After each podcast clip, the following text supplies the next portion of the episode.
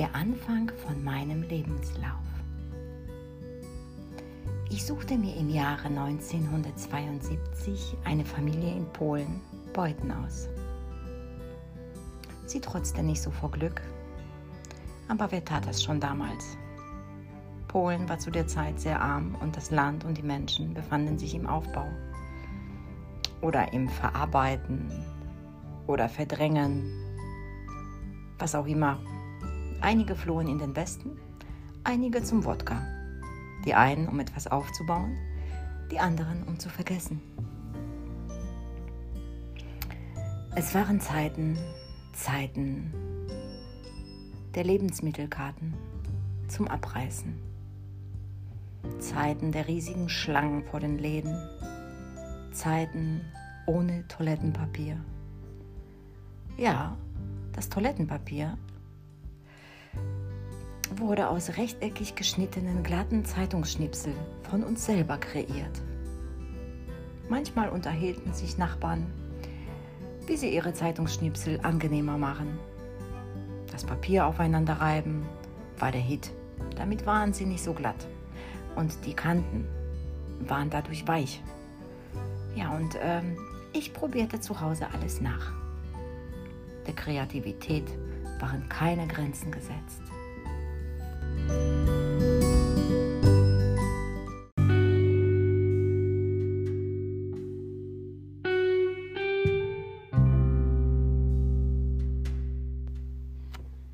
Show must go on.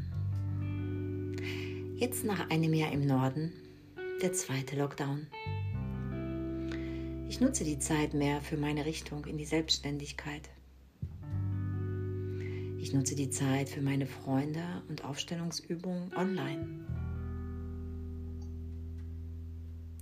In meiner Biografie merke ich, ist es an der Zeit, die Verantwortung dafür zu übernehmen, sich dem Thema Geld zu widmen ich stellte mir dann eine Frage, welche Beziehung habe ich zum Geld? Erst gar keine. Ich gab es aus und empfand dabei sogar immer ein schlechtes Gewissen. Wollte es immer von anderen bekommen, Arbeitgeber, äh, Auszahlung von Gesparten, aber konnte mich nie so richtig drüber freuen. Jetzt ist mir klar geworden, dass Dankbarkeit, Wertschätzung und Verbundenheit mit dem Geld da sein darf, denn es ist auch eine Energieform. Ich fange an, mich nicht vom Geldfluss getrennt zu sehen. Ich erkenne schon mal meinen inneren Reichtum. Der wird sich bald im Äußeren zeigen. Während ich diesen Lebenslauf schrieb, rechnete ich mir meine ganzen Kosten aus, die ich für meine Ausbildung ausgab. Es ist eine beachtliche Summe für jemand, der bisweilen geringfügig verdient hat. Jetzt darf sie zurückkommen. Sie darf zurückkommen in drei, fünf oder zehnfacher Menge. Schließlich habe ich sie dem Universum schon geschenkt. Ein Geben- und Nehmen-Prinzip.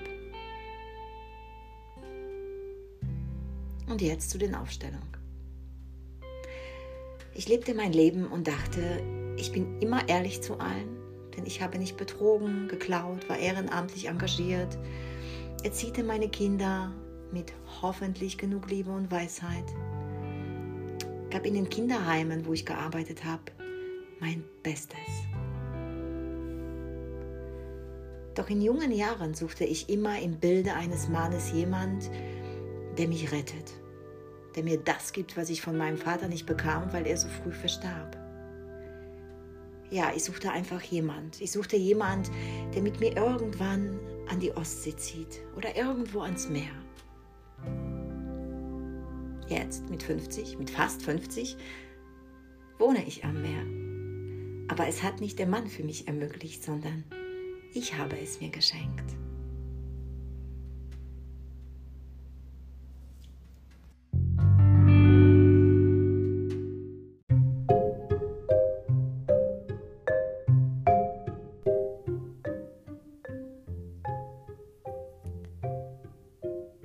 katholische Erziehung.